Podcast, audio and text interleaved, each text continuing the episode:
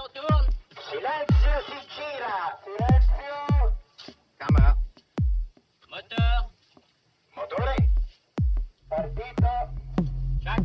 Odissea 14702 prima. Avanti. Azione! Les podcasts de la Cinémathèque. En juillet 2017, à l'occasion de la rétrospective consacrée à Andrei Tarkovsky, la Cinémathèque française invitait le philosophe Michel Etchaninov pour une conférence intitulée Andrei Tarkovsky, la Russie et le monde. Merci beaucoup de m'accueillir à la Cinémathèque, ce lieu que j'adore euh, depuis encore euh, l'âge de, Chaillot, euh, très ancien.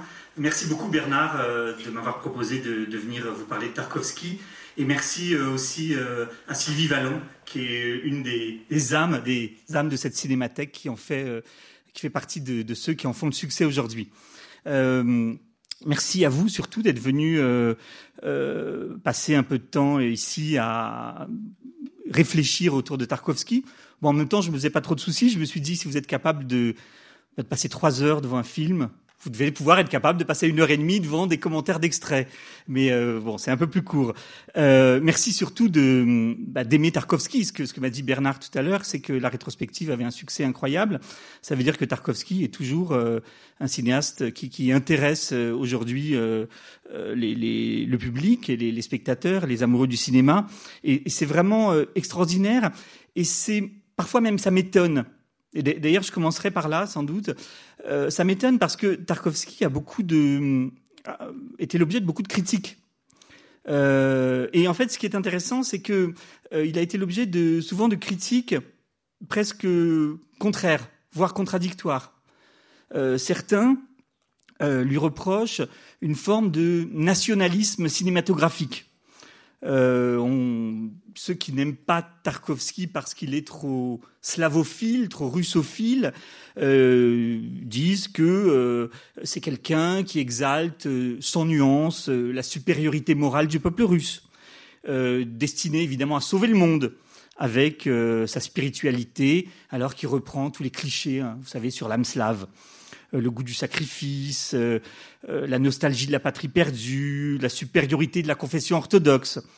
Euh, bref, il y a des gens qui n'aiment pas Tarkovsky parce qu'il est, pour eux, un cinéaste trop nationaliste. Pour les autres, c'est le contraire. Pour les autres, des choses que j'ai entendues de nombreuses fois, hein, notamment quand on a redécouvert Tarkovsky, enfin, quand une nouvelle génération a redécouvert Tarkovsky à Moscou euh, quelques années après sa mort, au début des années 90. Pour les autres, au contraire, Tarkovsky, c'est un, une sorte d'auteur New Age, vous savez, qui mélange science-fiction, euh, occultisme, parabole, euh, symbolisme un peu lourd, euh, spiritualité soft, dans un maelstrom euh, gouverné par une obscure théorie du cinéma appelée le temps scellé. Alors, c'est cette, euh, ces critiques-là que je voudrais euh, examiner avec vous aujourd'hui, euh, et c'est la porte d'entrée que, que, je vais prendre pour, euh, pour parler de ces films. En effet, ces critiques, il faut les prendre au sérieux, je pense. Euh, dans ces films, euh, on parle beaucoup de, on voit beaucoup d'icônes, évidemment. On entend les vers russes du 19e et du 20e siècle, notamment ceux euh, extraordinaires de son père Arseny. Euh, on écoute des considérations sur la place de la Russie dans le monde et l'Europe. Euh, on rencontre des personnages historiques, comme le peintre d'icônes Andrei Roublov. Euh, et puis on croise euh, beaucoup de personnages qui semblent sortis d'un roman russe. Euh, il y a des, bouffons, des possédés, des nihilistes, des mystiques, des. Euh, et c'est vrai que si Tarkovsky est l'un des grands cinéastes emblématiques de la deuxième moitié du XXe siècle, c'est parce que, bah oui, il est sorti euh, avec d'autres évidemment, mais de manière peut-être plus radicale que les autres. Il est sorti du réalisme socialiste, il est sorti euh, des canons du film de guerre, euh, des adaptations littéraires un peu sages qui se faisaient à l'époque, et que 30 ans avant la disparition de l'URSS, il a réhabilité des figures qui étaient souvent bannies par rapport au, au canon marxiste-léniniste. Et il a osé faire revivre, de manière très très libre, une Russie d'avant, en quelque sorte. Bref, il est sans doute l'un des plus russes des cinéastes soviétiques. Alors ça, c'est la partie russe. De l'autre côté, Euh, dans ces films, comme vous le savez, dans d'autres films de Tarkovsky, ou parfois les mêmes, on entend du Jean-Sébastien Bach, euh, du Purcell, du Pergolèse, ou encore de la musique japonaise. Euh, on contemple des tableaux de Léonard de Vinci, de Bruegel, de Dürer. On cite Nietzsche, comme dans Sacrifice. On va citer Cervantes, comme dans Solaris. Bref, Tarkovsky, euh, souvent, n'est plus russe du tout. Euh, par deux fois, il adapte des œuvres de science-fiction euh, qui se déroulent dans des espaces-temps euh, très éloignés euh, de l'univers euh, des samovars et des pirochki. Euh, et puis, euh, ces deux derniers films, euh, ils sont tournés ailleurs, ils sont tournés en Italie ou en Suède. Euh, mais ce qui est intéressant, c'est que là encore, on a l'impression que Tarkovsky euh, comprend quelque chose de notre culture occidentale que nous-mêmes, nous n'avions pas forcément compris. Donc, pour essayer de rendre compte de cette tension, pour essayer de d'expliquer et peut-être de, de, de, battre en brèche ces critiques que j'ai formulées euh, au début, eh bien, je vous propose tout simplement de, de parcourir quelques extraits de son œuvre, euh, où on voit, je vais essayer de, de, montrer ça dans un déroulement qui va presque du début, presque jusqu'à la fin, euh, on va voir que Tarkovsky articule ces deux dimensions.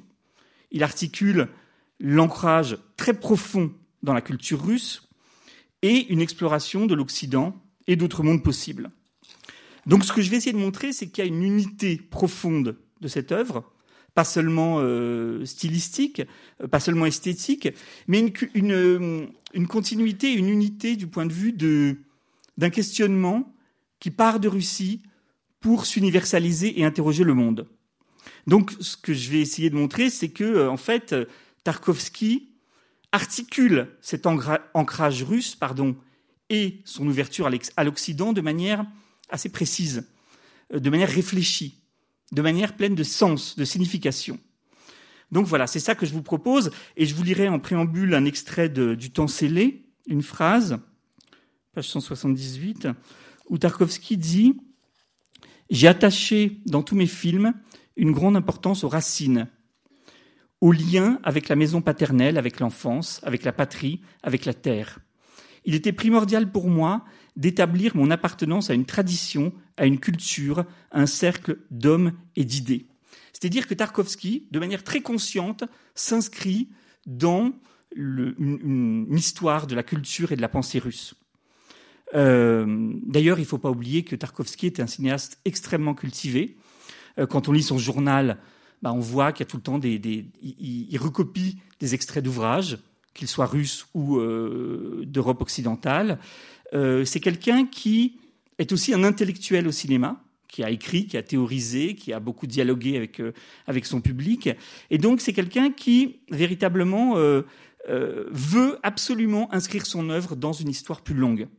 Voilà. Donc ce que je vous propose, c'est pas une analyse esthétique du langage cinématographique de Tarkovsky ce n'est pas non plus une euh, description philosophique de sa conception de la matière et du temps, c'est davantage, euh, ce que je vais essayer de vous montrer, c'est de l'inscription de Tarkovsky comme grand créateur de la culture russe depuis au moins le 19e siècle. Donc c'est le voilà l'angle que j'ai choisi. Et donc effectivement, pour faciliter les choses, je vais vous montrer euh, des extraits de films, de presque tous les films, et dans un ordre presque chronologique mais en gros, ça suit à peu près la chronologie. Parce que j'ai j'ai euh, regroupé les films en trois périodes, en trois moments, en trois grandes thématiques. D'abord, c'est très simple, hein, ces films qui se passent en Russie ou en Union soviétique. Donc l'enfance d'Ivan, le premier, Andrei Roublov, le deuxième, le miroir, le quatrième, donc qui pose la question de manière extrêmement euh, frontale de l'identité russe dans une URSS qui se prétend encore internationaliste. Euh, ces films reposent, posent à nouveau la grande obsession de la pensée russe, qui est tout simplement euh, la question existentielle euh, qui sommes-nous? Qui sont les Russes, notamment par rapport à l'Europe Donc dans ces films, il y a cette interrogation. Deuxième groupe de, films, les films qu'on peut appeler cosmiques ou qui explorent d'autres mondes possibles ce sont Solaris et Stalker. Euh, cette fois, dans un contexte qui apparemment n'est plus du tout russe, on va voir que Tarkovsky euh, pose des questions, notamment des questions euh, éthiques, qui, ont été formulées avant lui par des grands représentants de la, pensée russe. Donc on va voir qu'en fait, il y a aussi une articulation du russe et du non-russe dans ces films euh, qu'on pourrait qualifier de films de science-fiction. Et puis enfin, dernier groupe, euh, ces films tournés en Occident, donc Nostalgia en Italie et Le Sacrifice euh, en Suède, qui, euh, là encore, nous le verrons, euh, reflètent une, conception bien spécifique de ce que c'est que l'identité russe. Et dans ces deux derniers films, Tarkovsky donne une ultime interprétation de ce qui signifie, d'après lui, être russe, et qui, nous le verrons, est très loin de, de tout nationalisme. Euh, donc, il y a, je pense, une sorte de ligne directrice générale dans son œuvre, une évolution.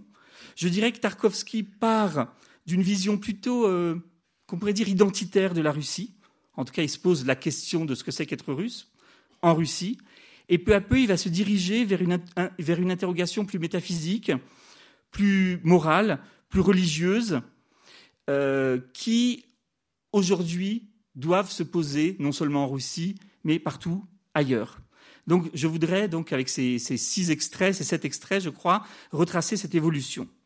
Alors, euh, commençons par les films russes. En tout cas, l'histoire se déroule en Russie ou en URSS. Le premier, c'est euh, L'enfance d'Ivan, donc de 1962. Euh, c'est un film. Alors, je ne vais pas vous en montrer d'extrait, tout simplement parce que beaucoup d'entre vous vont le voir euh, d'ici euh, deux heures. Donc, euh, vous, voilà, vous verrez vous-même euh, de quoi il s'agit. Pour ceux qui ne l'ont pas vu, euh, ce qui est intéressant de, de voir, c'est que Tarkovsky bouscule et subvertit le, le, genre bien posé du film de guerre soviétique. Euh, c'est d'ailleurs ce qui fera son succès, c'est d'ailleurs ce qui provoquera d'innombrables polémiques. Euh, ce film a reçu la, la, pardon, le Lion d'Or à Venise, donc fera l'objet d'une. Il y aura, un, il aura un retentissement international. Jean-Paul Sartre le défendra. Enfin, il y aura toutes sortes de polémiques. Et un des, une des étrangetés de ce film, c'est que euh, Tarkovsky, en quelque sorte, garde évidemment le, la narration, le, enfin le, schéma du film de guerre soviétique, qui était un genre très important euh, à l'époque, puisqu'il s'agissait de glorifier le sacrifice euh, des armées soviétiques contre le nazisme, mais il l'imbrique dans des éléments qui sont plus importants que la guerre des hommes. Alors ces, éléments, ils sont au nombre de, trois. D'abord, euh, Tarkovsky immerge le drame historique et humain de la guerre dans un ensemble plus, grand et au fond plus essentiel, qui est la nature, la terre, l'eau, qui sont des éléments récurrents du cinéma de Tarkovsky, les arbres, les oiseaux, les pommes, les chevaux, sont la réalité humaine, ultime sans doute, davantage que les combats entre, des, armées euh, ennemies. Pour ceux qui l'ont vu, et puis pour ceux qui le verront tout à l'heure, euh, il y, a, une, séquence qui est très belle, c'est quand le petit garçon de 12 ans, donc c'est l'histoire d'un garçon de 12 ans qui a perdu ses parents euh, tués par des nazis et qui sert euh, l'armée soviétique et qui sert d'éclaireur à l'armée soviétique. Donc il traverse les lignes ennemies pour indiquer les positions, évidemment au péril de sa vie. Eh bien, euh, il y a un moment où il revient de mission et on voit que pour ce, pour euh, compter le nombre d'unités et de soldats dispersés dans le, camp ennemi, il s'est servi de, baies, d'épines, euh, d'aiguilles de sapin. Et bref, Tarkovsky nous montre ici combien c'est par la nature et par l'attachement à la nature et par la connaissance de celle-ci que ce petit garçon de 12 ans, Ivan, euh, eh bien, peut vivre et vivre son idéal qui est de, de combattre le nazisme. Euh, donc ce, petit garçon doit tout à la terre et à la nature. La, deuxième dimension qui englobe le drame humain, et ça tout le monde l'a remarqué à la sortie du film, c'est l'imaginaire et le rêve. Il y a plusieurs séquences de rêves qui sont très très célèbres parce qu'on a l'impression justement là encore que Tarkovsky veut montrer que cette guerre au fond n'est qu'un élément d'un ensemble plus vaste qui passe par l'imaginaire, le souvenir et le rêve. Je n'insiste pas là-dessus parce que c'est un des points tout à fait saillants du film. Et puis enfin, euh, Tarkovsky montre autre chose dans, l'enfance du vivant. Il montre que les ruines, on voit pratiquement que des ruines dans ce film, hein, des ruines d'églises, des ruines d'isbas, euh, ne sont pas seulement le résidu de la barbarie humaine, mais qu'elles sont des éléments qui enfin trouvent leur vérité lorsqu'elles sont dépouillées de toute utilité. Et ça, regardez, quand vous reverrez le film, il y a notamment une séquence extraordinaire où il y a une isba qui n'a plus de mur, mais où il n'y a plus qu'un poêle. Vous savez, ce meuble euh, sur lequel se chauffaient les paysans russes, un grand poêle euh, en faïence. Eh bien, il y a un, paysan qui vient dans sa maison voir que tout est à sa place. Le poêle est à sa place et euh, c'est son lieu. Et ce poêle, ces murs d'isba, sont la vérité du paysage humain russe. Et donc Tarkovsky, euh, de manière discrète évidemment, subvertit le, film idéologique où il s'agit de montrer que le peuple soviétique euh, a euh, vaincu le nazisme. Il montre qu'en fait, ce combat-là est tributaire de la nature, du rêve, et puis de, ce paysage fondamental et ancien qu'est l'ameublement du paysage russe. Et puis, dernière chose sur euh, l'enfance d'Ivan, euh, il y a un moment aussi du film où euh, un, de ses, un, de ses, un, de ses, chefs, un adulte, lui dit Un homme comme moi n'aurait jamais osé traverser le fleuve comme tu l'as fait. C'est-à-dire que Ivan a une culture de l'exploit. Ivan étonne tout le monde parce qu'il réalise des exploits que les adultes n'oseraient jamais réaliser. Et là, on voit qu'il y a une insistance très forte de Tarkovsky sur un très vieux concept russe qui s'appelle le podvig, podvig euh, qui est un concept qu'on peut traduire par exploit et qui a sa source non pas dans euh, la Grande Guerre patriotique, hein, non pas dans la Deuxième Guerre mondiale, mais dans la Russie médiévale. Le podvig, l'exploit, dans la culture russe, c'est euh, un moine, un ermite, comme euh, le fameux Saint Serge de Radeneige, à peu près contemporain de Roublov, hein, au XIVe siècle, qui va seul fonder un monastère dans la nature, dans la forêt euh, emplie d'ours et de dangers, et qui va accomplir l'exploit de poser un lieu, un lieu de prière, un lieu de rassemblement dans une Russie euh, à la fois dangereuse par sa nature et par l'état politique qui est le sien. Donc, on voit déjà dans ce film que euh, Tarkovsky désidéologise l'exploit et le ramène à quelque chose de beaucoup plus profond dans la culture russe, qui est justement euh, cette idée de bah, a une mission pour sauver le monde et il est prêt à se sacrifier. Et pour cela, il va rééditer les exploits, le podvig des moines russes du, du, XIVe siècle. Euh, donc, l'enfance d'Ivan, qui est un film de guerre soviétique, déjà porte en germe cette interrogation de Tarkovsky sur qui sommes-nous, d'où les Russes, et il ébauche une première réponse qui est bah, nous sommes bien plus que l'idéologie à laquelle on veut nous réduire. Alors, euh, maintenant, on va regarder euh, deux extraits, pas la suite, hein, deux extraits de Andrei Roublov, qui est donc le deuxième film de Tarkovsky. Euh, qui lui aussi a, connu un, succès mondial, même s'il a été euh, euh, mis, sur le placard, puis projeté à Cannes dans les conditions les plus discrètes possibles pour ne pas que, le, monde en, entende parler. C'est un des, grands classiques de Tarkovsky. avant de regarder l'extrait, je vous donne juste un élément de contexte qui est très important. Tarkovsky a, a tourné ce film euh, juste après euh, l'ère de Khrushchev. Or, Khrushchev avait lancé une très violente campagne anti-religieuse en Russie. Euh, sous Staline, et notamment après la Seconde Guerre mondiale, Staline avait décidé d'être un peu indulgent avec l'Église orthodoxe. Même si le dogme considérait que la religion était l'opium du peuple, eh bien, il y avait une certaine indulgence. Khrouchtchev, en réaction au stalinisme, lance une campagne de destruction d'églises, de fermeture des séminaires, etc. En réaction à la campagne de Khrouchtchev, à partir de à peu près de 1964, eh bien, il y a des gens en Russie, en Union soviétique, pardon, et notamment en Russie en ce qui concerne le patrimoine orthodoxe, qui réagissent. Euh, c'est-à-dire qui euh, créent des mouvements de sauvegarde des monuments historiques partout dans le pays. Et le film Andrei Roublov, en quelque sorte, fait partie de ce mouvement. Il a été tourné euh, autour de 65-66 et il fait partie justement de ce mouvement où une partie de la société dit mais euh, il faut sauver ce patrimoine religieux. Euh, même si nous sommes officiellement tous des soviétiques et des communistes athées, nous aimons ce patrimoine, nous voulons le redécouvrir. Et donc, avec Andrei Roublov, il y a cette exaltation d'un passé russe que Nikita Khrouchtchev avait essayé de nier et de détruire. Euh, alors l'histoire d'Andrei Roublov, c'est celle d'un peintre d'icônes. Donc Andrei Roublov, euh, qui a vécu entre 1360 et 1430, euh, l'auteur de la fameuse Trinité ou de la Sainte Face, enfin de beaucoup d'icônes magnifiques. C'est un, une grande fresque historique. C'est une réflexion sur la création artistique. et c'est un film qui est empli de spiritualité orthodoxe.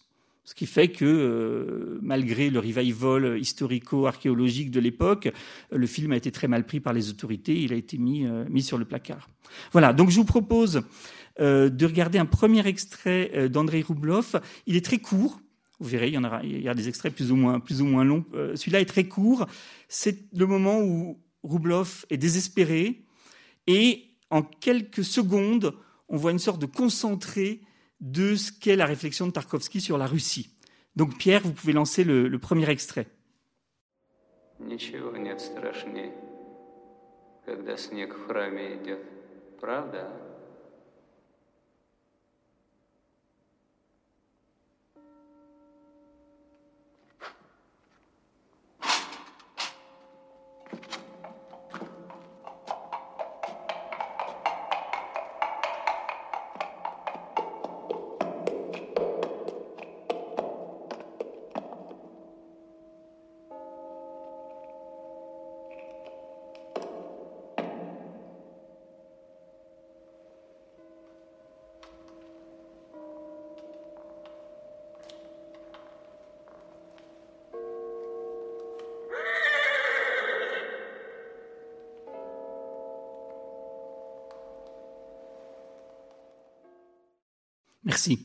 Donc là, c'est vraiment le moment de, de, de crise d'André Roublev.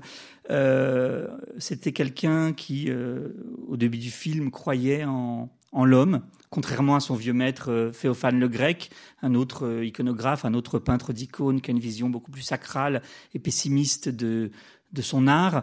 Euh, Roublov veut, veut croire en l'homme, il veut croire dans la vitalité du peuple, il veut croire que la religion euh, n'est pas seulement euh, un au-delà inatteignable, mais touche véritablement le cœur des humains. Et là, ce qui s'est passé, c'est que euh, il est à Vladimir, donc le, le, la ville de la grande principauté de Vladimir, et la ville et, et, la cathédrale viennent d'être dévastées par des troupes tatars à cause de la trahison d'un autre prince russe. Et donc on vient d'assister à des séquences de meurtres, euh, de, de, de destruction euh, terribles. Et d'ailleurs, ce qui rend le désespoir de, de encore plus profond, c'est qu'il vient de tuer un homme. Il y avait un soldat euh, tatar qui voulait violer euh, la jeune fille qu'on voit ici, qui est une, innocente, hein, une sorte d'idiote du village. Et il a, pour la protéger, il a tué le tatar. Donc non seulement il a vu toute la noirceur de l'âme humaine, mais en plus il a, il a tué un homme. Et donc il est totalement désespéré. À ce moment-là, il va décider de, d'arrêter de peindre, d'arrêter de parler, euh, parce qu'il ne croit plus en, homme, en l'homme. Et donc on est dans un moment où euh, s'exprime une sorte de vision très fataliste, hein, vous voyez, de, de la Russie. Mieux vaut la souffrance, mieux vaut la déraison, mieux vaut le silence, mieux vaut l'abandon de tout art que encore de se battre pour ce peuple qui de toute façon euh, souffrira toujours. Et dans ces quelques secondes, c'est pour ça que j'ai choisi cet extrait, il y a vraiment un concentré de beaucoup d'éléments traditionnels de euh, la manière dont on caractérise euh, l'identité russe. Et notamment dont des intellectuels au XIXe siècle ont caractérisé l'identité russe. Je, vous les énumère parce que c'est vraiment un, un, moment très signifiant. D'abord, cette idée que la Russie euh, supporte, supporte et supportera toujours. Euh, c'est l'idée presque le cliché, hein, parce que toutes ces idées sont devenues des clichés au XXe siècle, de la Russie souffrante, souffrante dans son essence.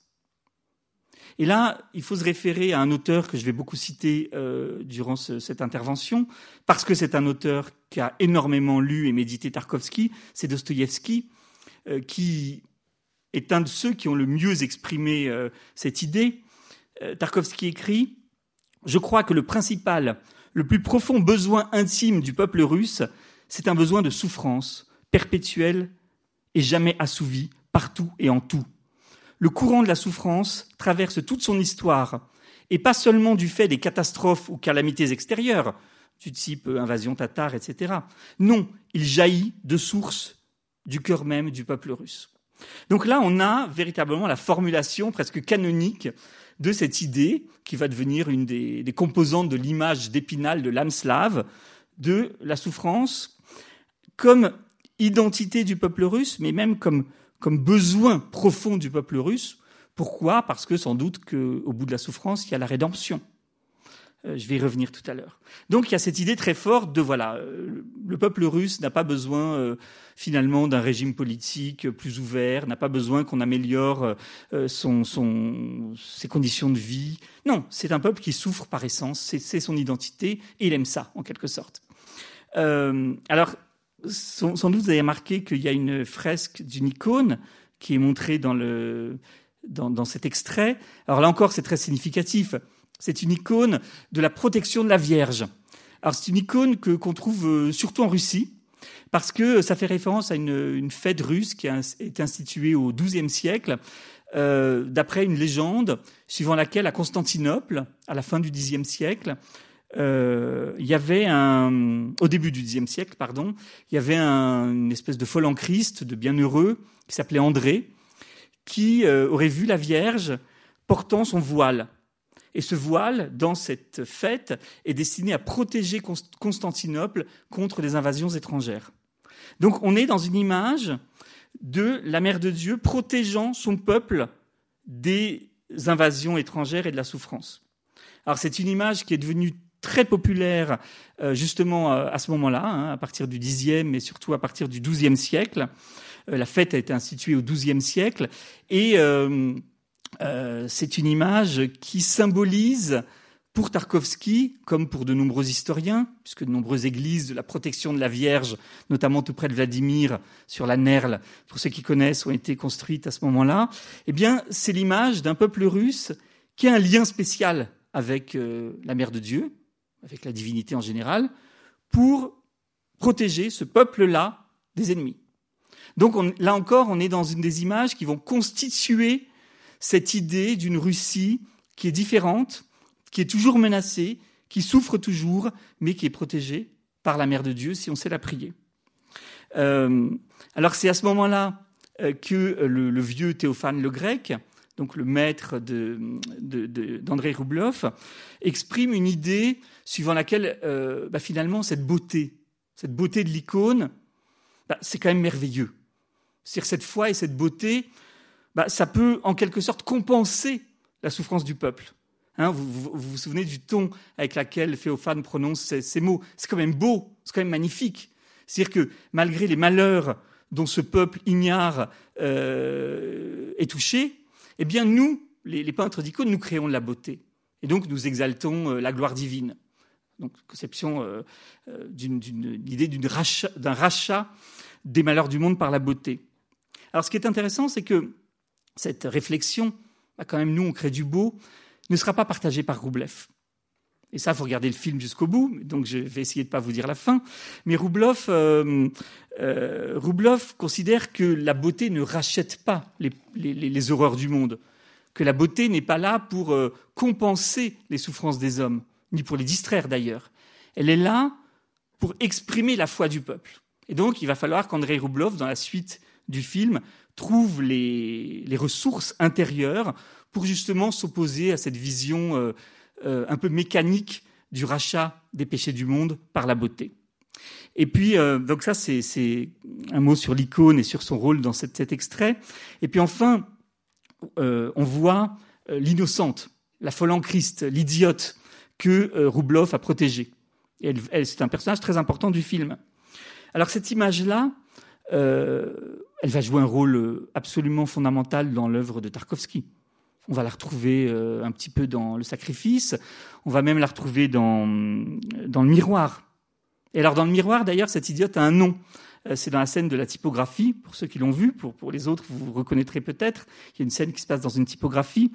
Euh, il y a un nom d'un personnage de Dostoïevski qui est cité par, par un des personnages du film, et on, lui, on dit à la, à la grand-mère du héros, tu ressembles à Maria Timofeyevna, la, la folle en Christ, euh, l'idiote, l'innocente du roman de Dostoïevski, Les démons.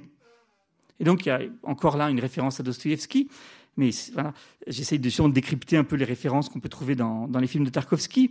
Et alors, quand on, quand on prend le texte de Dostoïevski, on se rend compte que le rôle de l'innocente, de, voilà, de, de, la bienheureuse, dans cette image de l'identité russe est fondamentale et qu'elle rassemble en elle presque tous les éléments que je viens de vous citer, et même d'autres.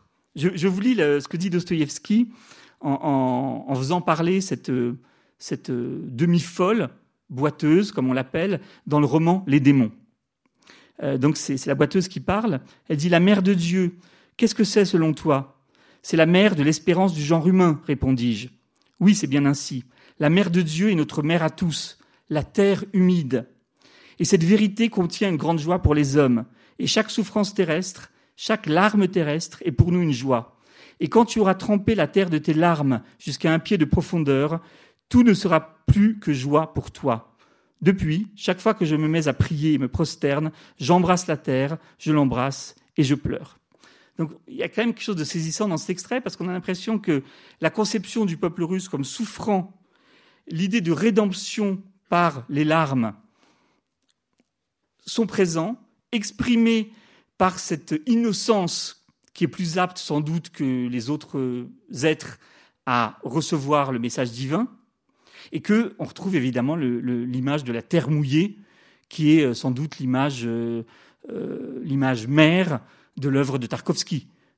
Tous les films de Tarkovsky explorent ce- cette image de- des deux éléments mêlés, de la terre mouillée, de la terre humide, de la terre, de l'eau qui rencontre la terre par la pluie, les étangs, etc. On voit ça dans pratiquement tous ces films, si ce n'est tous ces films. Et donc l'image de la terre mouillée fournit une sorte d'archétype esthétique euh, visuel à Tarkovsky pour embrasser euh, cette identité russe qui passe par la souffrance, euh, l'idiotie, le sacrifice euh, et que et la beauté évidemment. Donc euh, et puis avant de passer à l'extrait suivant, il y a une dernière image très importante qui apparaît dans cet extrait. C'est à la fin de l'extrait.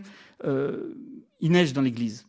Alors ça, là encore, c'est une image récurrente de Tarkovsky, hein, les, les- les églises ou les bâtiments ouverts au ciel.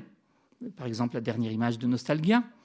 Et là encore, c'est quelque chose de très important pour la spiritualité euh, orthodoxe russe. Euh, dans ce- cet extrait, euh, le, vieux Féophane, dit que c'est n'y a rien de plus terrible qu'une église dans laquelle il neige.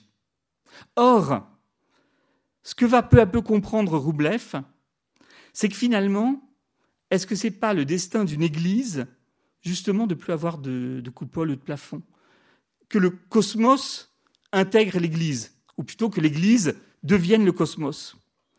Dieu est mort, ou Dieu euh, souvent est mort, là il est mort dans l'âme de, de Dieu est mort pour Tarkovsky dans la modernité euh, des années 60-70, mais d'après lui, c'est peut-être le moment où justement ces églises qui ne servent plus à rien, ces églises détruites, ces églises en ruine, atteignent leur vocation de temple ouvert au cosmos tout entier.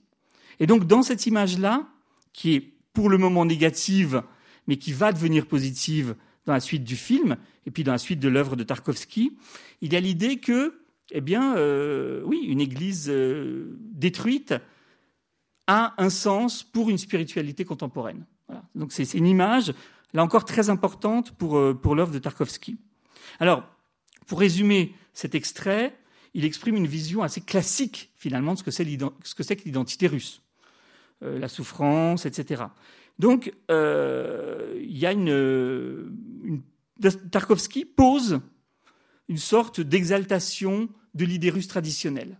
Mais ce qui est intéressant, c'est qu'avec le personnage d'Andrei Roublev, déjà, il y a des évolutions qui se font jour. Il y a déjà des autres idées de la Russie, des autres idées de la religion qui affleurent. Et donc, on est dans un, Tarkovsky qui est à la fois très russophile, qui veut exprimer en pleine période soviétique ce que c'est que la Russie, entre guillemets, éternelle, et en même temps qui commence à réfléchir sur ce sujet. Alors regardons maintenant, euh, s'il vous plaît, le deuxième extrait, qui est plus long, euh, qui est un extrait, je le signale juste avant que vous le lanciez, il se situe chronologiquement avant l'extrait qu'on vient de voir. Спасибо, не пьем.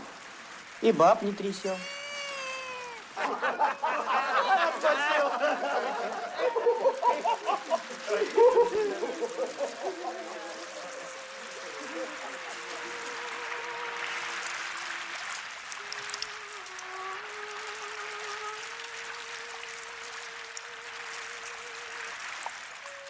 Merci.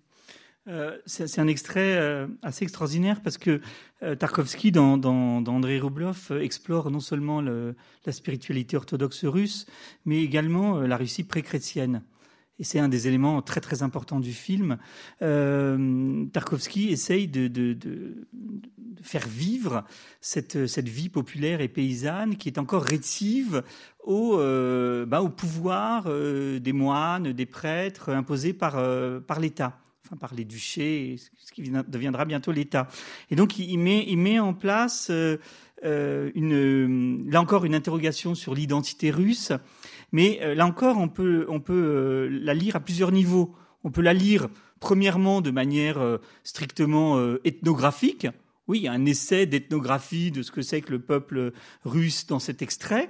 on a la figure du bouffon, qui est aussi une sorte d'aède, c'est-à-dire un, poète qui vient euh, euh, répéter, transformer euh, des, fables, qui sont d'ailleurs ensuite reprises par le peuple. Hein. Vous voyez, c'est ce petit moment absolument touchant où il y a un, autre paysan qui rechante la même chanson, donc il va lui aussi la transformer, etc.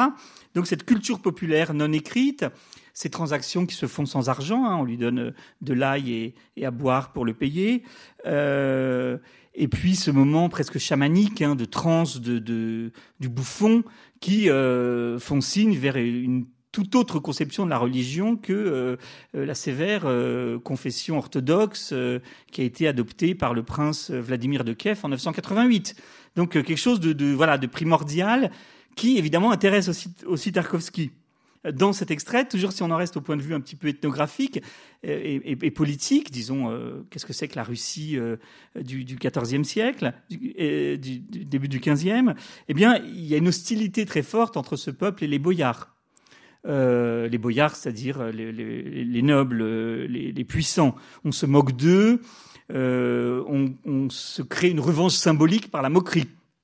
Et puis, il y a au fond de ça une hostilité entre euh, ce fond païen du peuple russe, avec son attachement au temps cyclique, à une conception magique du monde, euh, une, hostilité à ce christianisme officiel euh, qui se manifeste ici par l'entrée des trois moines.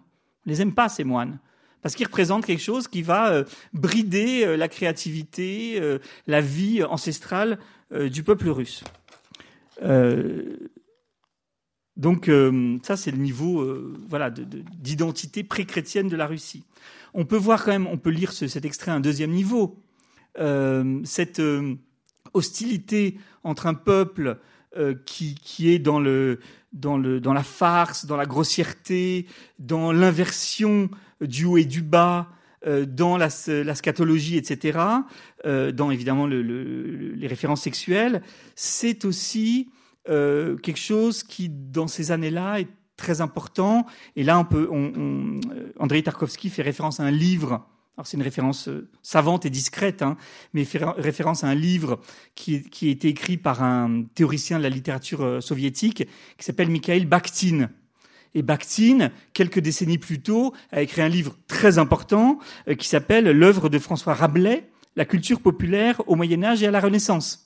C'est-à-dire qu'en fait, ce que décrit ici euh, Tarkovsky, c'est pas seulement euh, une ethnographie de la paysannerie russe, c'est aussi cette idée suivant laquelle euh, eh bien, euh, il se passe quelque chose entre euh, le, le, Moyen Âge et la Renaissance, et il y a une hostilité de la culture populaire par rapport à la culture officielle. Et donc, il y a une, il y a une lutte. Il y a une lutte. D'ailleurs, Bakhtin a passé une grande partie de sa vie en camp euh, sous Staline, parce que euh, derrière cette description apologétique du peuple qui se bat contre la culture officielle, eh ben, on a décelé euh, la, une, louange de la résistance culturelle du peuple russe contre l'idéologie euh, marxiste-léniniste et contre le soviétisme. Donc il y a aussi cette idée que le peuple, sa vitalité, son inventivité sont euh, réprimés par euh, bah, ensuite la suite de l'extrait, c'est les soldats euh, qui viennent empêcher le peuple de vivre ses traditions créatives. Donc il y a, y a quelque chose de beaucoup plus universel que simplement la vie de la paysannerie russe. Il y a cette question que se pose Tarkovsky dans le film, c'est qu'est-ce que c'est que le passage du Moyen Âge à la Renaissance? C'est très, très beau parce que, alors c'est sans doute un peu rêvé par euh, Tarkovsky parce qu'on ne sait pas grand-chose d'Andrei Rublev, mais Andrei Rublev c'est presque l'incarnation à lui tout seul d'un esprit de la Renaissance euh, qui euh, n'a pas existé sous cette forme en Russie. Euh, Andrei Rublev, c'est quelqu'un qui veut être humaniste qui veut euh, créer non seulement pour Dieu, mais pour l'homme. Donc il y a toute une réflexion sur qu'est-ce que c'est euh, le passage au temps moderne. Et euh, donc dans cet extrait, cette problématique beaucoup plus large que la vie de la Russie est incluse. Et puis on peut voir aussi une troisième lecture de cet extrait. Il y a, il y a une, une, opposition entre ce que Nietzsche appelait le, principe apollinien de l'harmonie, de la beauté sereine, et du dionysiaque de la beauté euh, qui est frénétique, euh, la beauté qui n'a pas de limite, la, beauté qui est effrayante, orgiaque. Euh, et donc là, il y a une opposition euh, qui, est posée de manière très forte entre euh, justement ce, le principe apollinien, qui est celui défendu par l'État, par l'Église, etc., et un principe dionysiaque qui est encore très puissant chez le peuple. Donc il pose une question esthétique aussi, bien sûr. Et cette question esthétique, c'est ça qui est génial chez Tarkovsky, elle est reprise par le personnage lui-même. Euh, vous avez vu le regard de Roublov sur, le, bouffon à la fin. Il le regarde, il est fasciné. Il est fasciné parce qu'il voit bien qu'il y a quelque chose de très important là-dedans, qu'il faut euh, qu'il faut l'explorer, qu'il faut le toucher, voire l'éprouver. Euh, plus tard, il y aura une scène lors d'une sorte d'orgie, euh, la nuit de la Saint-Jean, où euh, André Roublov va véritablement éprouver ce que c'est que, le principe orgiaque de la vie populaire à ce moment-là. Donc, il y a l'idée suivant laquelle Roublov, donc le héros du film, doit insuffler quelque chose de dionysiaque dans les canons de la peinture d'icônes qui sont encore très apolliniens. Alors c'est mystérieux et c'est tout le sujet du film. Donc vous voyez, dans ce même extrait, il y a plusieurs niveaux. Et d'ailleurs, je cite euh, un extrait du Temps scellé, donc de Tarkovsky, qui, exprime un peu le, qui résume un peu l'histoire de Roublov de la même manière. Il dit l'histoire de la vie de Roublov est l'histoire d'un concept enseigné et imposé qui se brûle dans l'atmosphère de la réalité vivante pour renaître de ses cendres comme une vérité nouvelle. C'est beau, hein Un concept enseigné et imposé, bah oui, les règles très strictes de la peinture d'icône, qui se brûle dans l'atmosphère de la réalité vivante, c'est-à-dire ce qu'il voit du peuple russe, pour enfin renaître. Mais ça, je, ne vous dis pas la fin du film, pour ceux qui l'ont pas vu. Mais effectivement, il faut ce passage-là par le dionysiaque pour créer une esthétique neuve. Donc, ce qui est intéressant d'André Roublov, qui est le film le plus russe de Tarkovsky, hein, je veux dire, c'est vraiment un film d'histoire. Euh, c'est un film où les, références théologiques sont très nombreuses. C'est un film où les, les images d'épinal de l'identité russe sont euh, présentées de manière assez massive. Ce film contient déjà des interrogations qui dépassent largement le questionnement sur qu'est-ce russe, et notamment des questions esthétiques. Donc, euh, on voit que même en posant son identité russe, Tarkovsky déjà commence, à, commence un petit peu à s'en éloigner. Alors maintenant, on va regarder le troisième extrait d'un film donc qui n'est pas le troisième de Tarkovsky, qui est le quatrième. C'est là que j'ai un peu triché avec les chronologies, qui s'appelle Le Miroir, son film autobiographique, magnifique, euh, et qui, euh, je vais vous donner un court extrait où là, il y a une interrogation presque plus théorique sur ce que c'est qu'être russe. Donc on est toujours quand même dans cette première euh, phase de l'œuvre de Tarkovsky où il est en Russie et il se pose la question qu'est-ce qu'être russe Vous pouvez y aller, Pierre. Чадаеву, 19 октября 1836 года.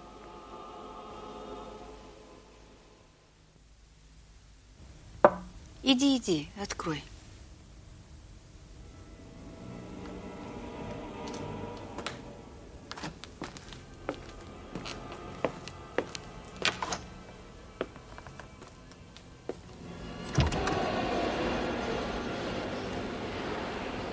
Oi, é a garotinha do Dá, papá.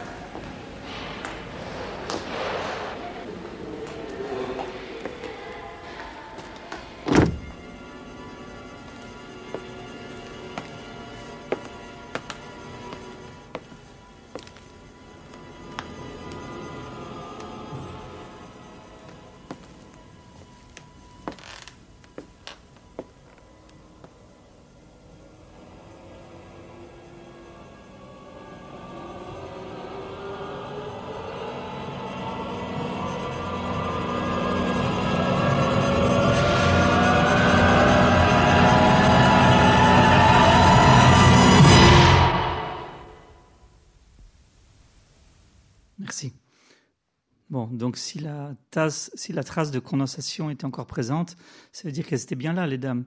Oui, en même temps, comment elles ont pu partir aussi vite Bon, on est dans le fantastique.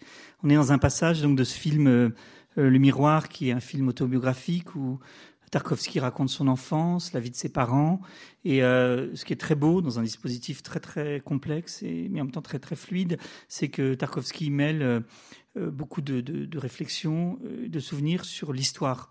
Il y a l'histoire de ces enfants euh, espagnols qui ont été amenés en URSS, puis qui ils sont restés euh, bah, contre leur gré euh, durant la période soviétique. On voit aussi les frictions entre l'URSS et la Chine. Euh, Là, on est dans un moment plus, encore plus vertigineux du film où euh, il y a un lien avec le, passé de la Russie, le 19e siècle. Euh, ça commence par un espèce de sentiment. Au début, on est plus chez Freud hein, que chez Pushkin, une espèce d'inquiétante étrangeté, de sentiment de déjà-vu chez ce petit garçon. Cette musique qui rend donc la séquence fantastique et où une vieille dame qui a l'air aristocratique alors, ces, dames aristocratiques pouvaient tout à fait exister dans des appartements communautaires euh, encore euh, à l'époque, hein, euh, mais une dame donc de l'ancien temps avec cette vieille bibliothèque qui lui demande de lire un passage qui, je pense, est, est très important puisque c'est un des seuls passages de l'œuvre de Tarkovsky où il y a justement une sorte de position théorique sur la question éternelle de qu'est-ce que c'est que la Russie, qui sommes-nous, qui est posée explicitement et qui est presque résolue. Donc on a une lettre. Alors le contexte de cette lettre qui est lue est le suivant. Euh, après la victoire contre Napoléon euh, en 1812, il y a euh, toute une, réflexion qui commence en Russie sur leur rapport à l'Europe. Les Russes ont vaincu Napoléon et en même temps ils sont un nain économique.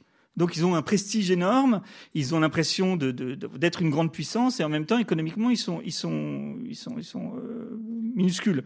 Donc euh, il y a une réflexion sur ce que c'est qu'être russe par rapport à l'Europe. Et la question qui va se poser, c'est est-ce qu'il faut rattraper l'Europe, essayer de nous adapter, de nous moderniser pour rattraper notre retard, ou au contraire euh, exalter notre différence? Et donc là il y a une euh, une polémique qui commence avec la personne à qui écrit Pushkin dans cette lettre, c'est-à-dire un homme euh, qui s'appelle Tchadaïev, qui a écrit euh, en euh, 1836 une lettre philosophique, en français s'il vous plaît, où il dit que euh, la Russie euh, ne participe pas à l'histoire universelle. Euh, il dit Nous n'avons jamais marché avec les autres peuples, nous n'appartenons à aucune des grandes familles du genre humain, nous ne sommes ni d'Occident ni d'Orient, et nous n'avons les traditions ni de l'un ni de l'autre. Placés comme en dehors du temps, l'éducation universelle du genre humain ne nous a pas atteints. Solitaires dans le monde, nous n'avons rien donné au monde.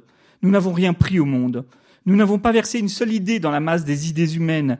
Nous n'avons en rien contribué au progrès de l'esprit humain. Et tout ce qui nous est revenu de ce progrès, nous l'avons défiguré. Alors, euh, scandale absolu dans toute la sphère intellectuelle russe, euh, qui va euh, donner naissance à cette grande scission qui structure euh, l'histoire intellectuelle russe entre, d'un côté, les occidentalistes qui veulent justement que la Russie rejoigne un peu euh, les canons occidentaux, et de l'autre côté, les slavophiles qui vont dire qu'il faut que la Russie, au contraire, reste russe. Et qu'elle, même qu'elle elle est destinée à sauver l'Europe parce qu'elle reste russe, orthodoxe, euh, fondée sur le, les, vertus du peuple, etc. Donc, euh, alors, pour information, Tchahadaïev euh, choque tellement qu'il est déclaré fou par l'empereur. Donc euh, voilà, sa critique de la Russie provoque une, série de réactions et donc euh, provoque la naissance de ce mouvement qu'on appelle le, mouvement des slavophiles, qui va continuer euh, tout le 19e et même tout le 20e siècle. C'est-à-dire, ce qu'il faut savoir, c'est qu'à l'époque soviétique, il y avait des slavophiles, c'est-à-dire des gens qui considéraient que la Russie soviétique était, grâce à son peuple, grâce à sa religiosité, grâce à son rapport au monde spécifique, quelque chose qu'il fallait euh, sauvegarder de la décadence occidentale et qui, au contraire, allait un jour sauver le monde.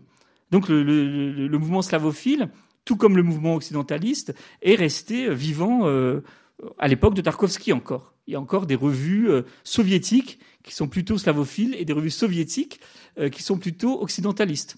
Alors chacun trouve des, des citations chez Marx, Lénine qui l'arrangent les uns sur le peuple et puis les autres sur l'international. Mais en gros, cette, cette, euh, cette, ce combat-là, ce conflit-là, il existe. Alors ici, on a, on a une réponse qui est celle de, non pas d'un slavophile, mais celle, du, du, poète le plus euh, révéré de la culture russe.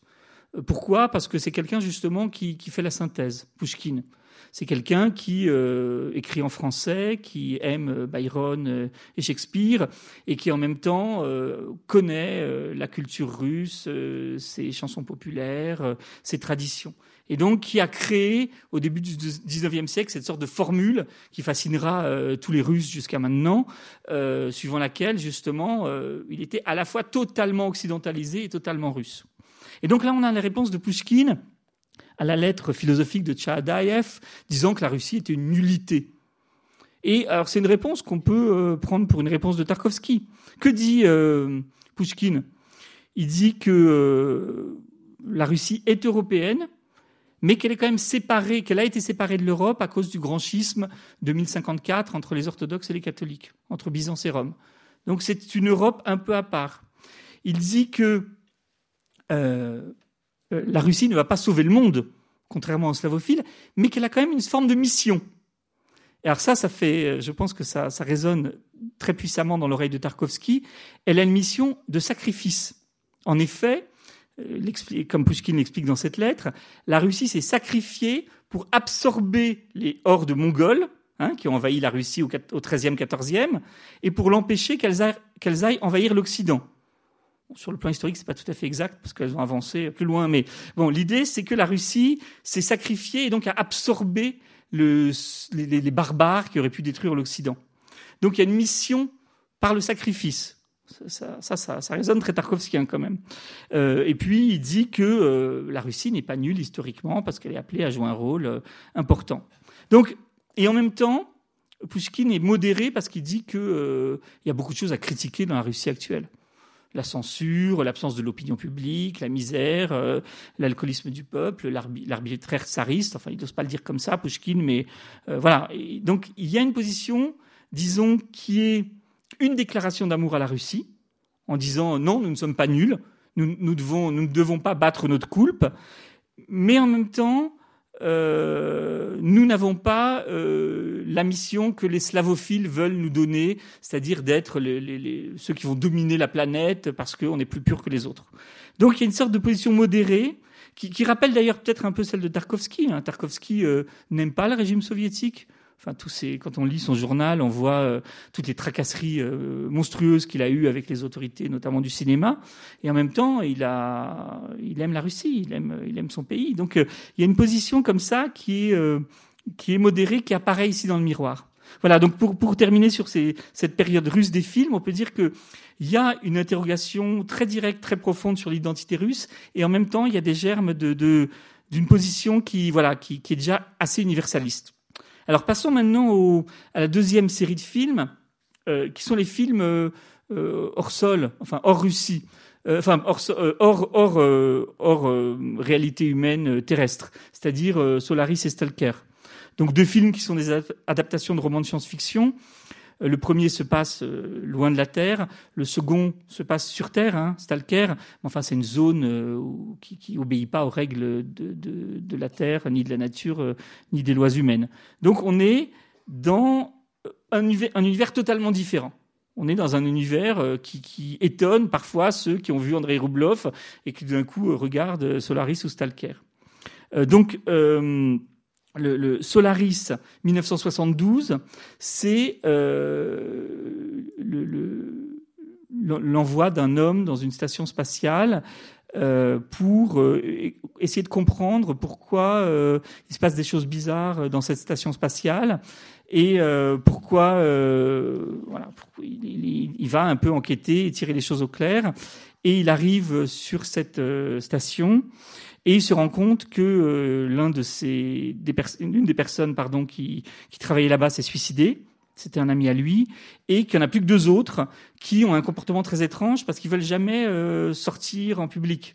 Et on comprend rapidement euh, qu'ils ne le veulent pas et ne le peuvent pas parce que à côté de cette planète Solaris, eh les fantasmes, les souvenirs et sans doute surtout les remords prennent une forme réelle.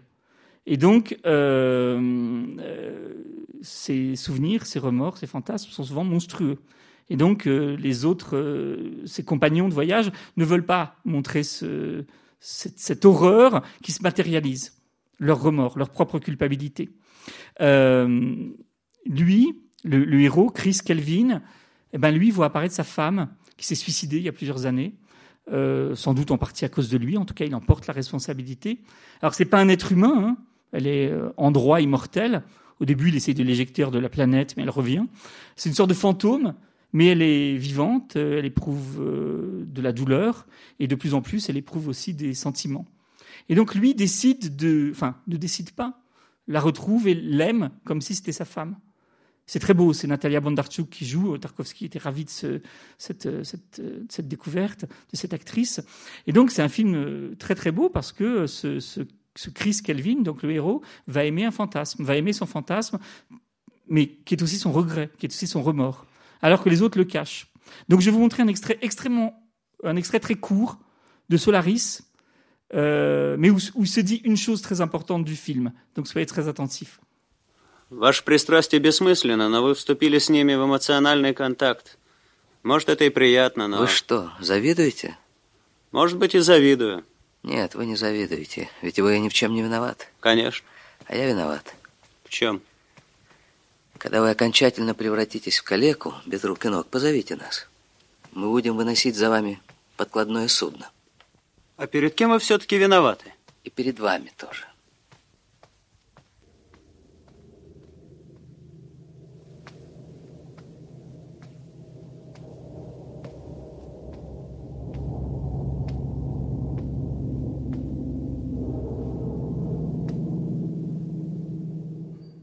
Là, on, a, euh, donc ce, moment qui est, très important parce qu'il révèle que ces films dits de science-fiction de Tarkovsky, euh, en fait, viennent directement d'une réflexion sur la pensée russe. Euh, la question qui est posée ici, c'est évidemment une question qui est posée par euh, qui a écrit le roman de science-fiction. Mais si, si Tarkovsky par, par, par, excusez-moi, l'a choisi, c'est parce que elle sort de euh, la culture russe telle qu'elle l'a exprimée, notamment avec euh, l'un de ses écrivains favoris, qui est Dostoïevski. Alors, euh, Dostoïevski est partout dans, dans le journal de, de Tarkovsky et dans la vie de Tarkovsky. Il a voulu adapter, euh, Tarkovsky a voulu adapter euh, L'Idiot, Crime et Châtiment. Il voulait faire une vie de Tarkovsky. Donc, à un moment, il disait tout sur lui. Pardon? De Dostoïevski, pardon. Euh, Tarkovsky voulait faire une vie de Dostoïevski. Euh, il dit tout sur lui. Il remarque, par exemple, Dostoïevski adore la couleur, le, le, la couleur du bleu de la mer. Donc, il habille souvent ses héroïnes de cette couleur. Donc, euh, Tarkovsky, qui à certains moments considérait qu'il était difficile de mettre en scène, d'adapter un roman de Dostoïevski, voulait faire un film sur lui. Et donc, il lisait tout, il lisait tout. Donc, c'est quelqu'un qui est profondément euh, nourri euh, de l'œuvre de Dostoïevski et qui, en quelque sorte, c'est mon hypothèse, mais je pense qu'elle est absolument euh, évidente quand on regarde ces extraits de films, c'est quelque chose qui, euh, Excusez-moi, je suis en train de chercher à la fois une, une citation que je ne trouve pas. C'est, mais je vais la trouver. Tarkovsky reprend les questions que pose Dostoïevski. Alors, Dostoïevski, d'abord lui-même, reprend des questions posées par la pensée russe depuis des décennies. Donc Dostoïevski, qui est cette espèce de continent euh, euh, pour, la, pour, la, pour la pensée russe, puisqu'il euh, il passionne tous les philosophes et tous les écrivains russes qui viennent avec lui, Dostoïevski exprime des questions qui modulent les, toutes les questions de l'identité russe qu'on a vues plus haut, avec Groublov par exemple, mais il leur donne une portée éthique universelle. Et là, la question qui est soulevée par Tarkovsky dans Solaris, c'est la question dostoïevskienne de la culpabilité. Puisque euh, les, matérialisations de remords et de souvenirs sont la, réalisation de la culpabilité humaine. La culpabilité humaine, c'est le thème central de l'œuvre de Dostoïevski. Je rappelle que Dostoïevski euh, euh, a vu son, père, le père Dostoïevski a été assassiné lorsque Dostoïevski avait 17 ans et qu'il en a toujours porté la culpabilité. Euh, même s'il n'a rien à voir avec, ce meurtre, mais il avait des, rapports très difficiles avec son père. La culpabilité est une des constantes de l'œuvre de Dostoïevski, et on retrouve cette problématique de la haine, par exemple, de son père dans Les Frères Karamazov. Et cette problématique de la culpabilité, c'est celle qui est déployée de la manière sans doute la plus, euh, la plus massive par, par Dostoïevski.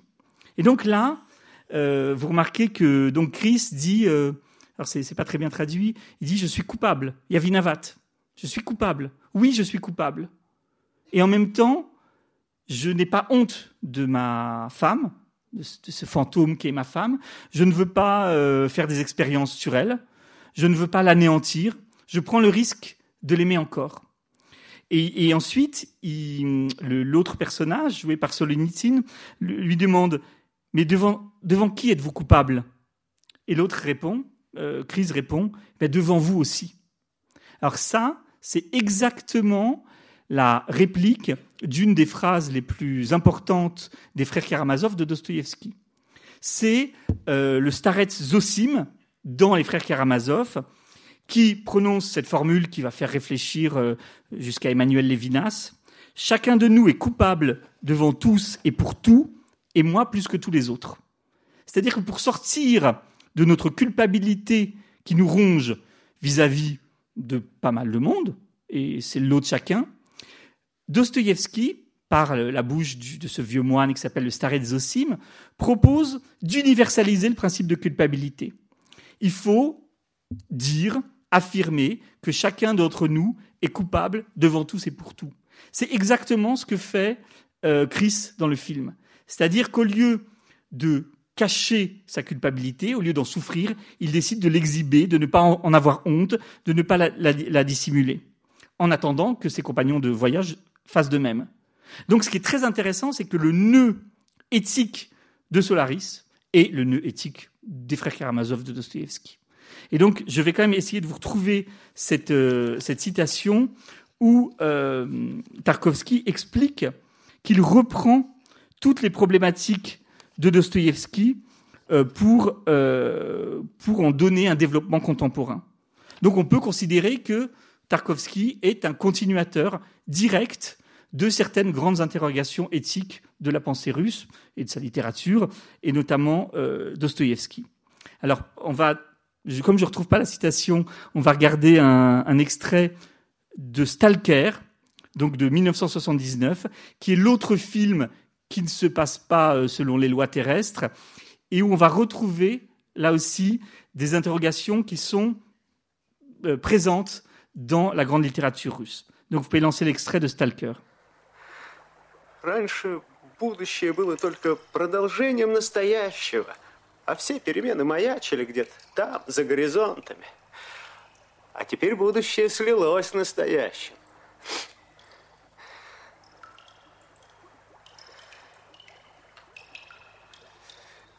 Разве они готовы к этому?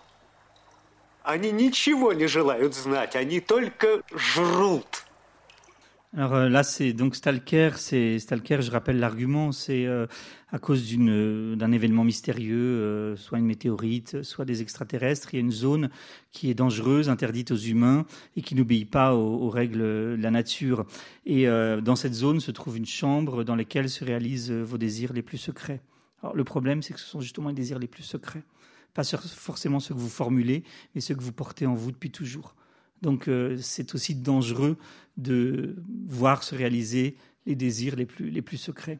Et donc c'est le thème du film. On a euh, un savant qu'on voit pas ici euh, et un écrivain qu'on voit ici en pleine euh, confession euh, tragique, qui sont guidés par un stalker, donc un, personnage dont la, fonction est de s'orienter dans ce, dans, ce, dans ce paysage pour les mener à la chambre.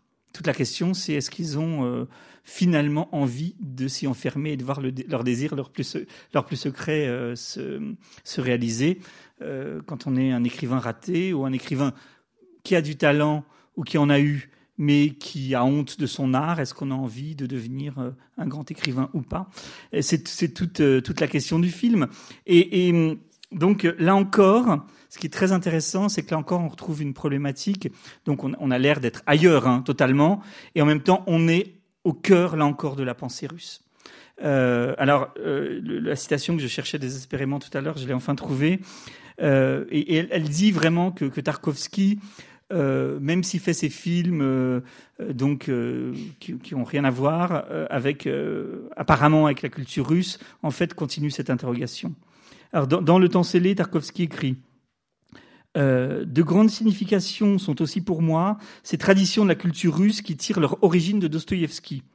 Or, pour l'essentiel, elles n'ont pas pu se développer dans la Russie contemporaine, où elles sont plutôt déconsidérées ou même totalement ignorées. Il y a des raisons à cela. D'abord, leur complète incompatibilité avec la tradition matérialiste. Bah oui, on est en, marxisme-léninisme. Euh, euh, ensuite, euh, pour moi, pardon. Ensuite, le fait que la crise spirituelle que vivent tous les héros de Dostoïevski et qui inspire toute son œuvre et celle de ses continuateurs suscite l'inquiétude et la méfiance. Pourquoi craint-on tellement cet état de crise spirituelle dans la Russie d'aujourd'hui? Donc, vous voyez qu'il y a une, pardon, il y a une vraiment quelque chose de qui est dit de manière très franche. Tarkovsky se veut le continuateur de ces interrogations contre une culture euh, soviétique, qui, qui, ne voit pas ça d'un très bon œil, et contre une euh, finalement euh, quelque chose de très humain qui est la peur de d'assister à cette crise spirituelle que manifeste parfaitement donc ce moment où l'écrivain est tout proche d'arriver dans la chambre et de pouvoir réaliser ses désirs et en même temps se rend compte que son indignité l'en empêche. Donc l'indignité est sans doute le thème central du film D'ailleurs, euh, euh, Tarkovsky l'a dit. Hein, euh, Tarkovsky a dit, euh, a dit euh, que le sens du film, c'est le sentiment d'indignité, dernier reste de dignité dans notre monde. Qui est très beau, hein le sentiment d'indignité, dernier reste de dignité dans notre monde. Et là, on assiste à cette crise. Donc, on est face à un personnage euh, qui reprend euh, un des, véritablement un, des, points très importants de la, de la vision de l'homme chez Dostoïevski. L'homme se sent indigne parce que il, euh, il se complaît dans sa propre humiliation, comme lui, il se complaît dans sa propre misère, il déteste tout le monde, il est incapable d'établir un lien à peu près équitable avec autrui, euh, il se sent enfermé dans son sous-sol, comme l'homme du sous-sol chez Dostoïevski, et euh, il, euh, il en jouit. Donc il y a une sorte de mécanique perverse de la jouissance de sa propre humiliation qui donne lieu finalement à un désespoir. Et c'est ce désespoir-là que l'on voit se manifester avec ce personnage de l'écrivain qui finalement euh, à la fois crache sa bile contre euh, le monde de la littérature, contre les faits, contre la connaissance, contre le monde entier, et qui en même temps, en crachant sa bile, exprime son, désespoir de se sentir indigne que ses désirs se réalisent ou d'être considéré euh, comme un égal parmi les autres. Donc, je trouve qu'il y a un écho extrêmement évident et très fort entre ce, ce passage et, euh, et la, la, la, grande problématique posée effectivement par Dostoïevski de, de l'indignité comme souffrance morale induisant le désespoir, la haine et peut-être évidemment un espoir de, de salut. Espoir de salut qui est donné par euh, euh, le Starets Zosim dans, les frères Karamazov, c'est-à-dire l'idée d'une exhibition de sa culpabilité. Donc euh, là encore, pour terminer sur ces deux films, on est euh, dans quelque chose de d'extrêmement russe, malgré un contexte apparemment euh, détaché de toute préoccupation slave. Alors, on va terminer avec les deux films occidentaux, tournés en Occident de Tarkovsky, Nostalgia en 1983, puis Le Sacrifice, tourné en, en 1986. Alors, on va lancer l'extrait de Nostalgia, s'il vous plaît.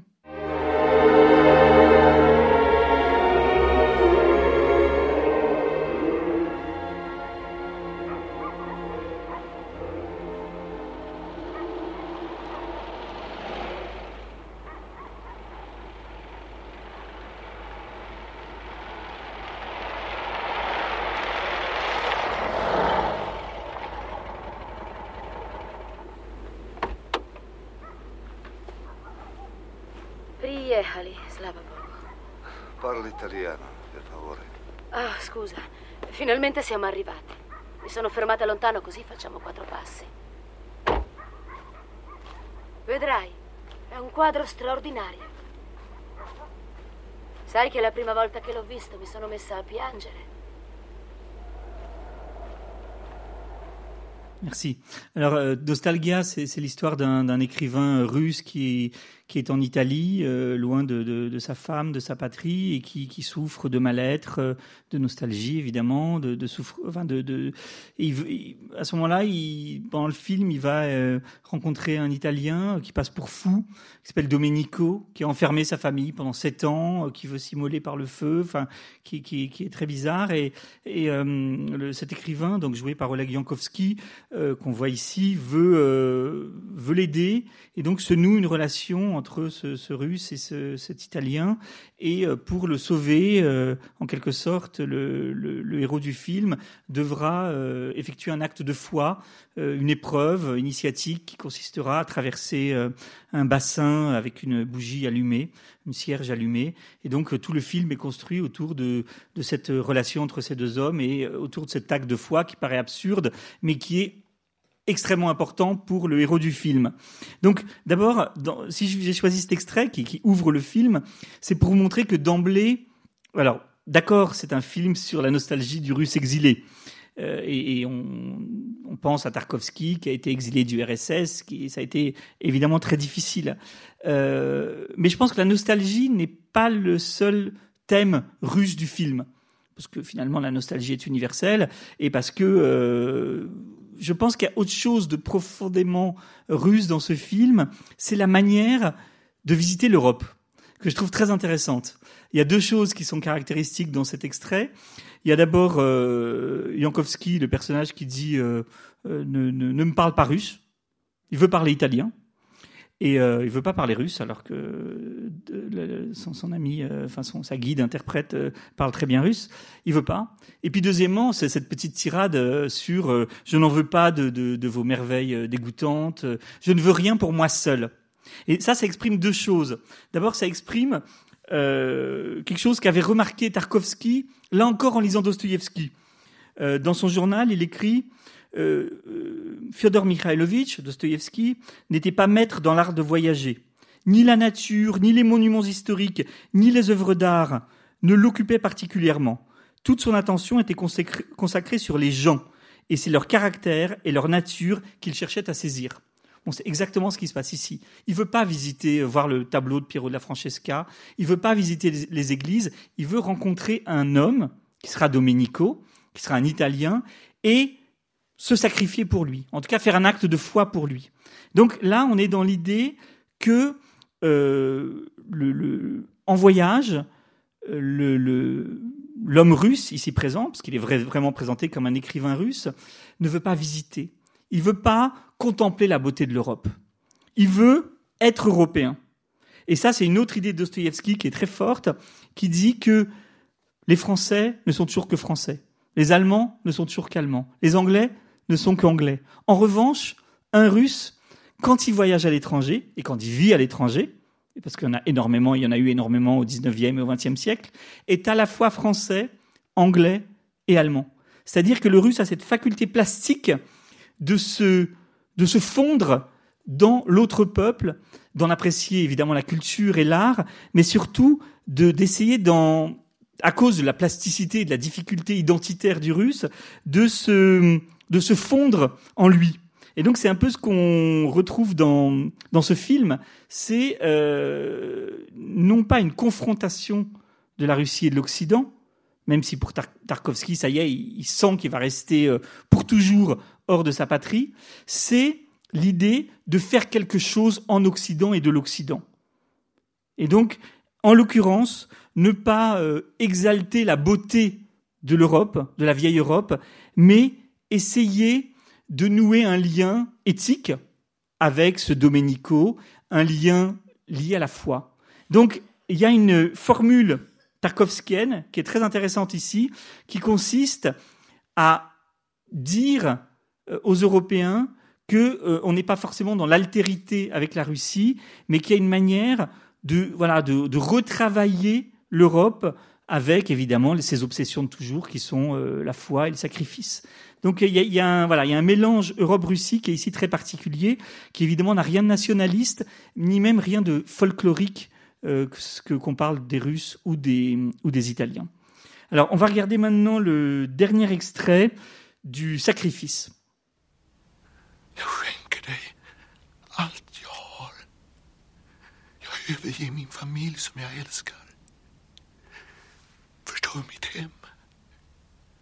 Avstår från gossen. Jag blir stum.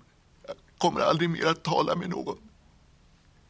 Jag avstår från allt som binder mig till livet. Bara du gör så att allting blir som förut, som i morse, som igår. Och så att jag slipper denna dödsbringande, kväljande, djuriska skräck. Ja, allt. Herre, hjälp mig.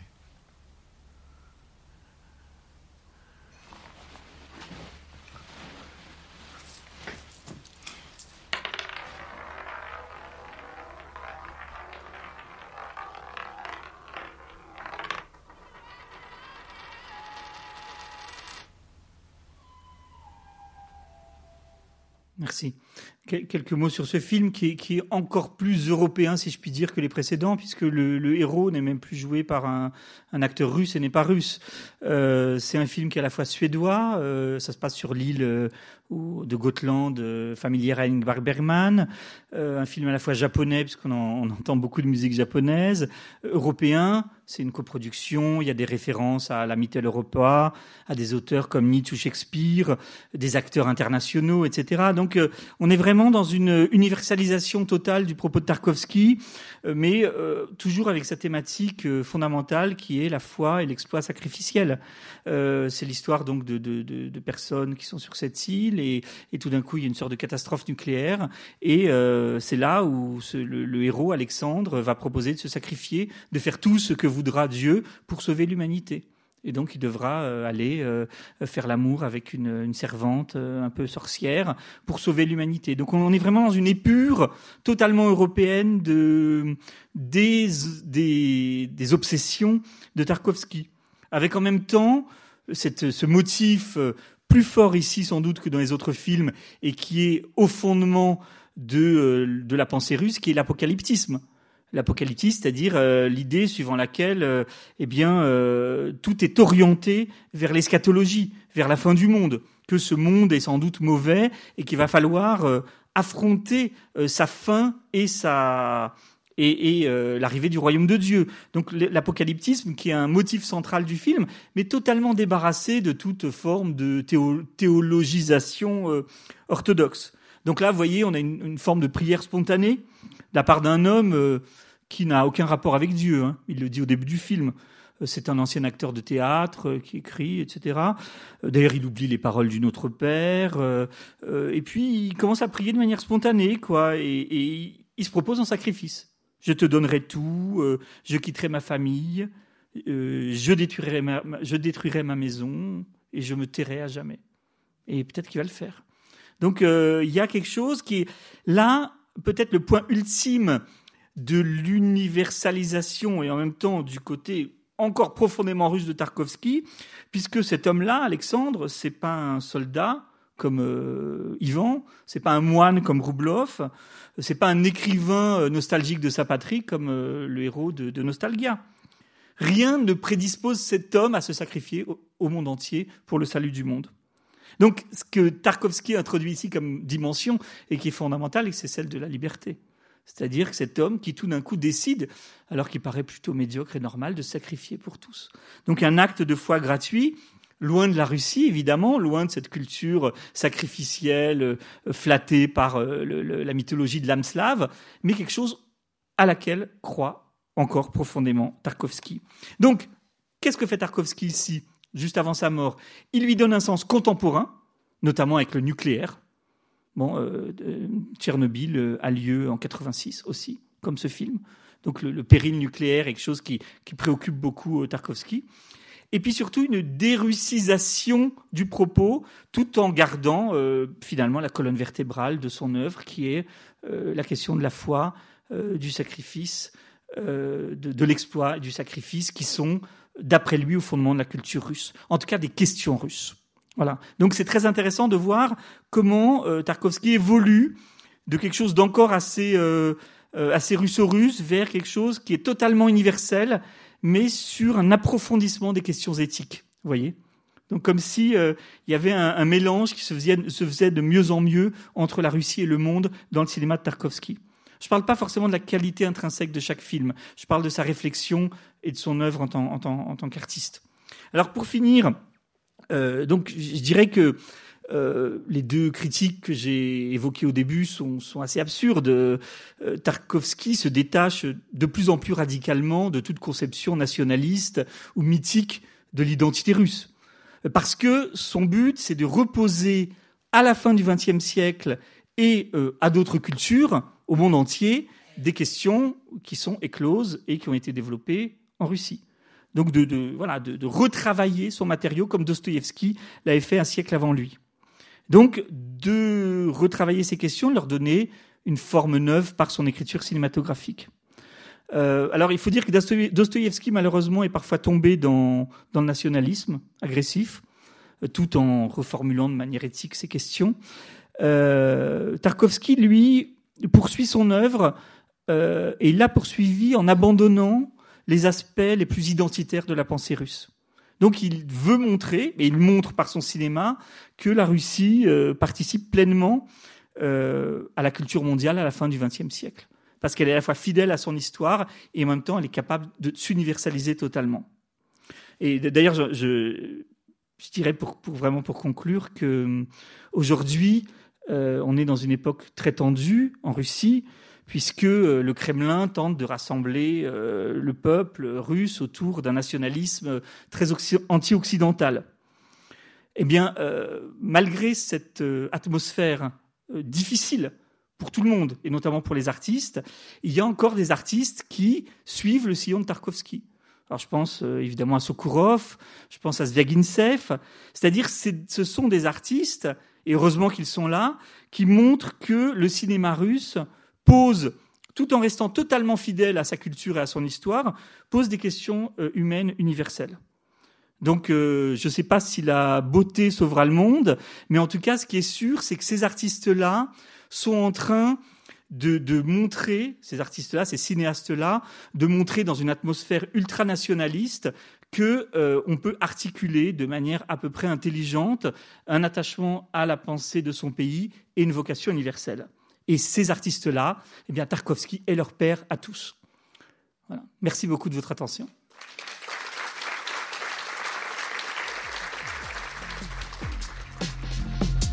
C'était les podcasts de la Cinémathèque française.